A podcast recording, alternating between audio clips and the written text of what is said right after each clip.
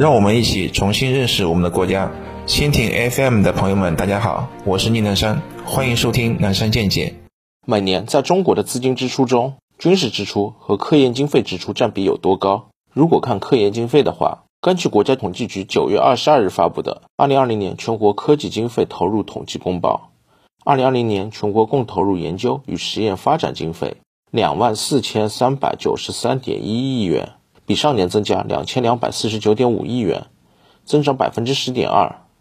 R&D 经费投入占国内生产总值比重为百分之二点四，比上年提高零点一六个百分点。百分之二点四好像是一个很小的数字。统计局社科文司统计师张启龙说：“这个百分之二点四的比重，在世界主要经济体中，已从二零一六年的第十六位提升到了第十二位，接近经济合作与发展组织国家的平均水平。世界各国研究经费支出的前三名。”呈现第一名的美国是第二名的中国的约两倍，第二名的中国是第三名的日本大约两倍的局面。另外，不管是美国还是日本，其投入研究与实验发展投入强度都是高于我国的。如果看增量的话，我国就吊打除了美国以外的其他所有国家了。二零一六到二零一九年，我国 IND 经费年平均增长百分之十一点八，增速远高于美国的百分之七点三。日本的百分之零点七，并且我国 R&D 经费年平均增量超过两千亿元，约为 G 七国家年平均增量总和的百分之六十。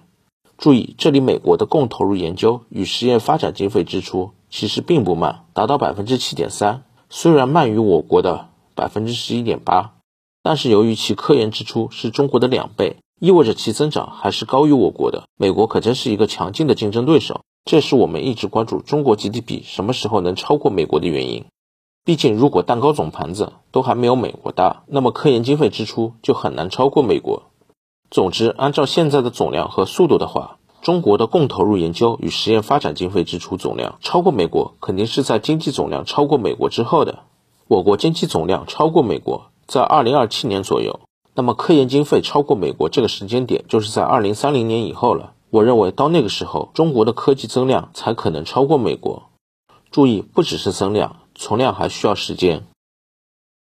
另外一个关注的经费支出就是军费了。在这里，我要说一个观点：我们的直觉上总是觉得，除非要打仗，比如说要统一台湾，否则和平时期军费支出是不如科研支出有价值的。在这里，我想讲的是，增加军费这种东西，对于中国，对于其他发展中国家。甚至说，其他很多发达国家意义都是不一样的。二零二一年，中国国防预算支出为一万三千五百五十三点四三亿元人民币，比二零二零年增长百分之六点八。按照今年预计平均汇率计算，会历史首次超过两千亿美元。军费使用中很大一部分是用来采购武器的，而武器采购具有特殊性，那就是战争时高强度对抗，因此导致必须要尽量购买更先进的武器。市场价值的大头集中在高端部分，尤其是在战斗机、军舰和潜艇等单价高的高技术兵器领域。我们一直希望零零三航母今年在上海下水，一艘这样的电磁弹射航母加舰载战斗机加舰载预警机加护航驱逐舰和潜艇需要的资金在什么级别？虽然我国并没有公布具体造价，但是不管哪方面的估计，所需要的资金都不会是几十亿人民币级别，而得是几百亿人民币。美军为啥老是喜欢打朝鲜、越南、塞尔维亚、伊拉克之类的小国？一艘福特级航母造价一百三十亿美元，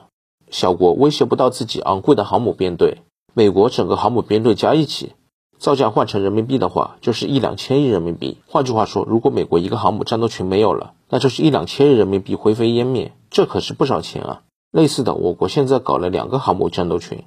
还有第三个即将下水，三个航母战斗群的投资加起来。可是千亿人民币的级别，当然了，还是要比美的便宜不少的。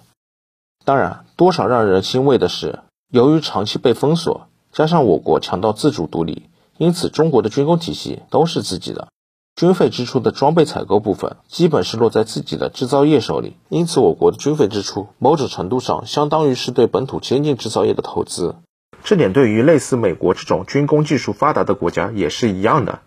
但对于其他国家，尤其是发展中国家，就不是这样了。以印度为例子，印度有自己的国防军工产业，但是技术上落后各大强国太多，先进武器还是需要大量进口。印度于二零一六年九月与法国签署的总价高达七十九亿欧元，按照当时汇率，大约八十八亿美元的三十六架阵风战斗机的采购合同。